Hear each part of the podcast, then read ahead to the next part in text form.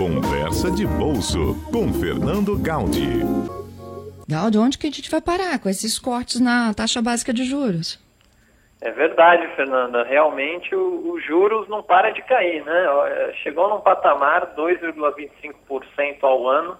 Quarta-feira, mais um corte do, do, do, Comitê de Política Monetária, o Copom, né, do Banco Central.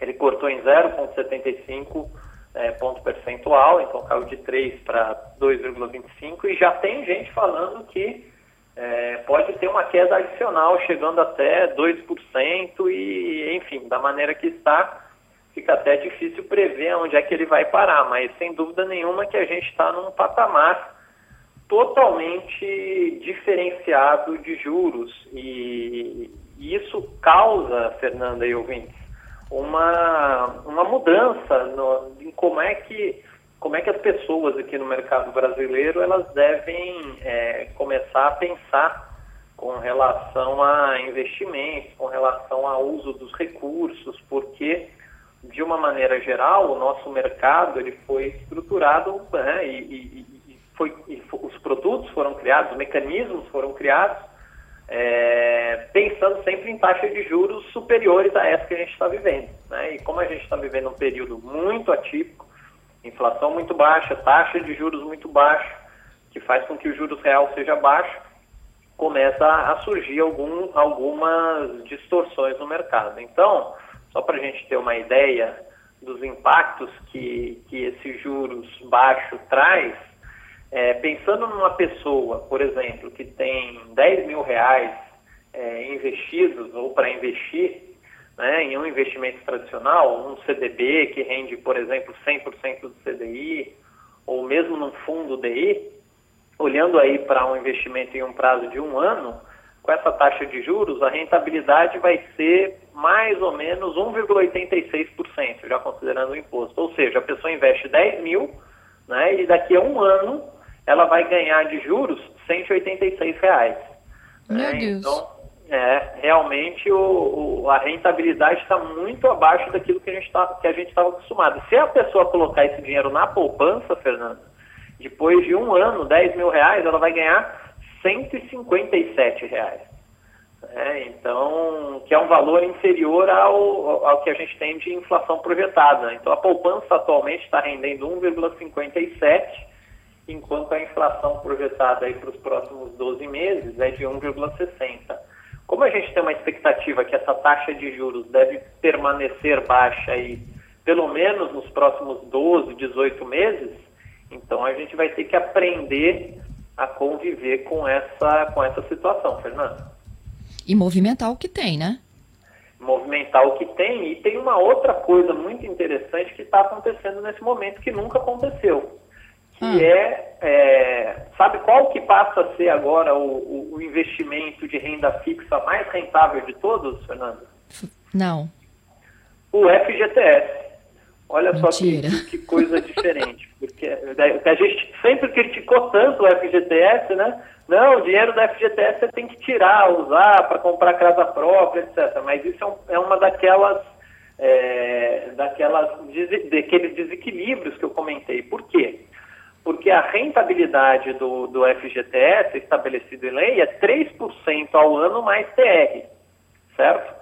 3% uhum. ao ano isento de imposto, quando você compara com a Selic de 2,25% ou com a poupança de, de 1,57%, 3% é quase o dobro da rentabilidade da poupança. Né? E quando a gente considera ainda que o FGTS, além desses 3%, a pessoa pode ainda receber é, distribuição do lucro, da rentabilidade do fundo. Nos últimos dois, três anos, o FGTS fez boas até distribuições de lucro.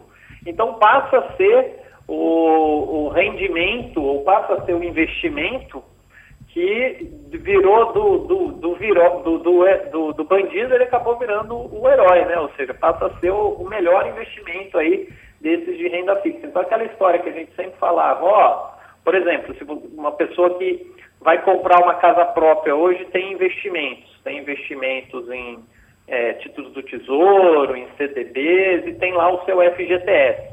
No passado, a gente sempre fala, não, tira o dinheiro do FGTS e usa esse recurso para comprar é, o seu imóvel. Agora, isso não é mais necessariamente verdade. Pode ser que seja mais vantajoso, pelo menos nos próximos 12, 18, talvez 24 meses, aí a gente não sabe, mas deixar esse recurso no FGTS e sacar dinheiro que você tem, por exemplo, na poupança, sacar dinheiro que você tem, é, por exemplo, no CDB, porque a rentabilidade do FGTS agora está muito maior do que desses outros investimentos, Fernanda. Entendido. É, Gaudi, se a gente pudesse dar algumas sugestões para os nossos ouvintes, seguindo aqueles perfis, né? O conservador, o moderado e um pouco mais aí é, arrojado. Quem tem dinheiro hoje na poupança, que é o mais conservador de todos, faz o quê? Quem tem dinheiro na poupança migra para o Tesouro Selic, sem dúvida nenhuma, tá? Porque, de novo, é, o Tesouro Selic, ele, ele, a gente sempre bate nessa tecla, mas ele é mais seguro até do que a poupança, porque ele é um título que é emitido pelo Tesouro Nacional, né, portanto é, é, é garantia do governo.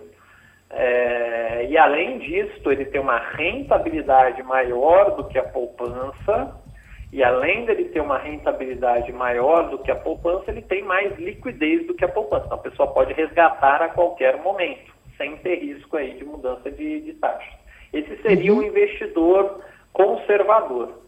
Para o investidor é, moderado, ele tem que começar a pensar agora em colocar o que a gente chama tecnicamente, colocar um pouco mais de risco na carteira. O que, é colocar um pouco mais é, de risco na carteira? Ele vai ter que olhar agora para outros tipos de investimento além dessa renda fixa tradicional, que é CDB, poupança, fundos DI. Então ele tem que começar a considerar é, fazer investimentos, por exemplo, em fundos multimercados, fundos que investam em títulos de, de dívida privada, eventualmente um, um, fundo, um pouquinho em fundo de ações e assim por diante. Então, tem que começar, para ter uma rentabilidade maior, necessariamente o investidor vai ter que estar tá disposto a correr mais risco. Para aqueles é, que são investidores mais arrojados, aí o peso maior deve ir para a renda variável. Então, eles devem aumentar essa proporção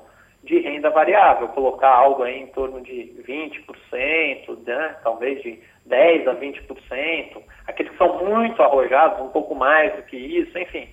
É, mas é, não tem jeito, né? Com a taxa de juros nesse patamar, a tendência e o que a gente tem observado é que muitos investidores estão migrando para a bolsa, mesmo nesse ambiente de altíssima volatilidade, de pandemia, de alta incerteza. Né? Tem dia que a bolsa sobe muito, mas tem dia que a bolsa cai muito. Então, o investidor, é isso que a gente chama, o investidor vai estar tá comprando esse risco, vai estar tá mais estressado, porque diferente da renda fixa, quando você olha lá para a renda variável, tem dia que você vai estar tá ganhando dinheiro, mas pode ter dia que você que você perde dinheiro. Então você tem que ter um foco mais de médio, de longo prazo.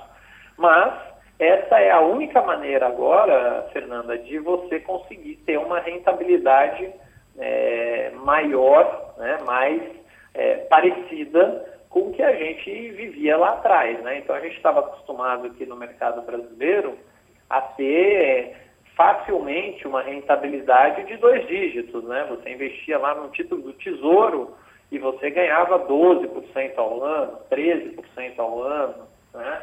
mais do que 10% era, é, é, era mais ou menos historicamente o padrão. Agora isso está longe, muito longe dessa, dessa realidade. E, de novo, isso traz um, é, é, tem um ponto bom e tem um ponto ruim. Para quem está fazendo investimento, necessariamente para buscar maior retorno, vai precisar correr mais risco. Mas, uhum. por outro lado, para a economia real, e ainda mais nesse momento que a gente está passando, isso incentiva, é, incentiva bastante é, que as empresas e que os investidores pensem em fazer investimentos na economia produtiva. Então, a partir do momento né, em que você tem o, o títulos no mercado financeiro que estão rendendo muito pouco, é, os, os, os empresários eles passam a pensar em investir em novos produtos, em contratar mais gente, enfim, aumentar a produção. Óbvio que isso, nesse momento, é um pouco contrabalanceado por, por conta dessa recessão econômica que a gente vive, mas a tendência é aos poucos, na medida em que a economia vá é, retomando sua normalidade, a gente espera que isso aconteça lá até o final do ano, é, os investimentos na economia real tendem a aumentar e aumentar bastante, né? Então essa taxa de juros é, mais baixa vai ter esse, esse efeito. Ó, mais, mais investimento na economia real a partir do momento em que é, houver essa, essa retomada gradual da economia e também a outra consequência, necessariamente, é uma valorização, é uma migração é, e uma potencial valorização dos, da, da Bolsa, né, dos, dos, títulos de renda variável, das ações da empresa. Então, é um novo cenário, é, é um, é, um, é um novo jogo, é uma nova regra que está colocada aí para o jogo e é, os investidores aqui no Brasil né, vão ter que começar a se acostumar com essa nova realidade, Fernando. Uhum. Temos participações. Oh, o Wanderson, ele diz o seguinte, é, tudo bem, o FGTS hoje é o, o local onde o nosso dinheiro rende mais. O problema é que a gente não pode retirar ele quando a gente quer. E tem outro problema, a gente também não pode aplicar no FGTS, não é mesmo?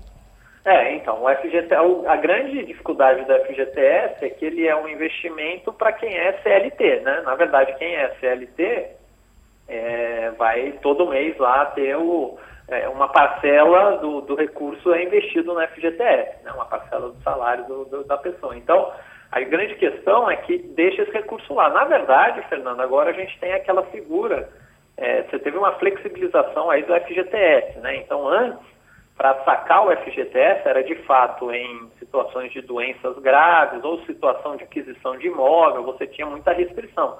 Agora, lembra, né, é sempre importante a gente lembrar que existe a figura do, do saque emergencial, né, que, foi, que foi criado, que possibilita, sim, o saque aí anual de recursos que as pessoas tenham tinham no FGTS, e aí e teve a figura lá do, do saque aniversário também. Então, hoje é possível, sim, retirar de, de maneira mais simples, mas o que normalmente as pessoas faziam com, com o fundo que tinha lá no FGTS era usar para comprar casa própria.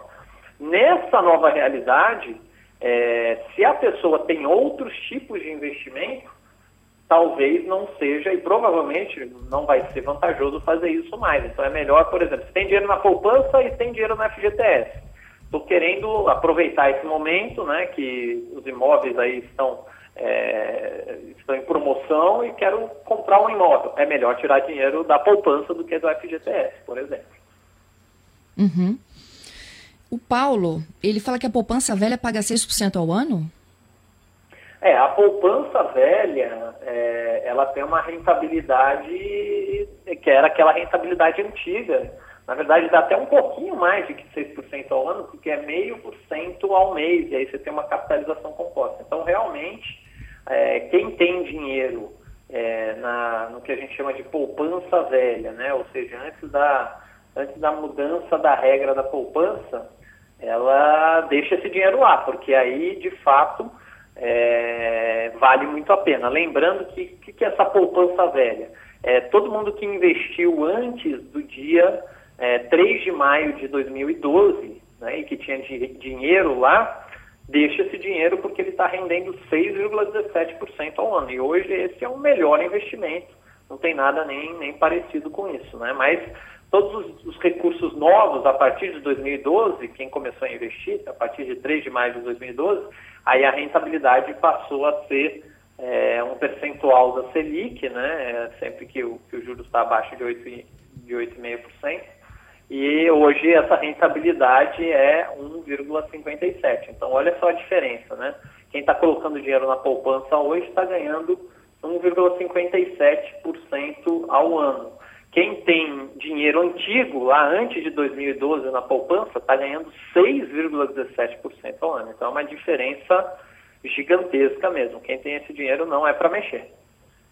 Poupança velha, então, não mexe?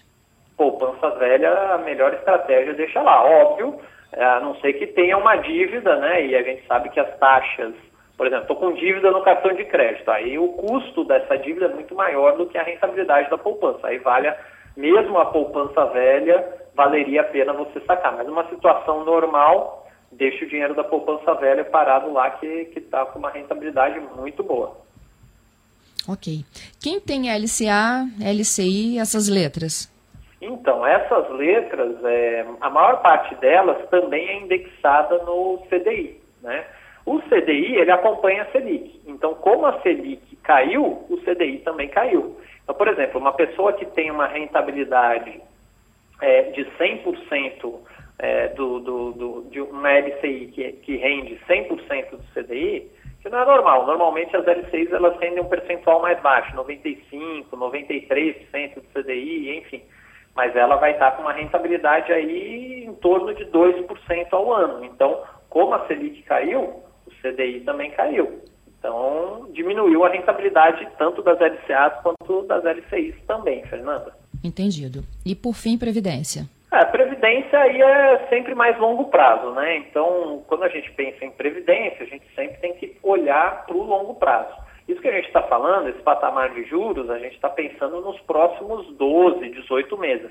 A expectativa é que depois o, juros volte a subir um pouco, volte lá para o patamar de 4, 5, 6%. A gente não sabe exatamente quanto, mas que vai voltar a subir, vai voltar a subir. Então, o investimento de previdência, a pessoa tem, tem que continuar mantendo previdência privada, seja VGBL, seja PGBL, né?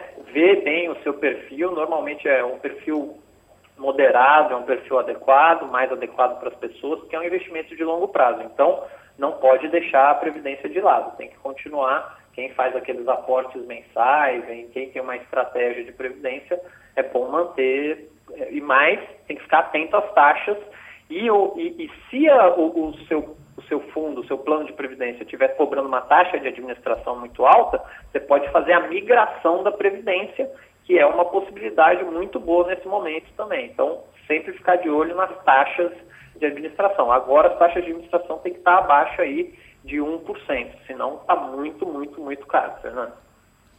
Por fim, a Conceição falando, o Gaudio não dá para a gente depositar o dinheiro então lá naquela poupança antiga, não?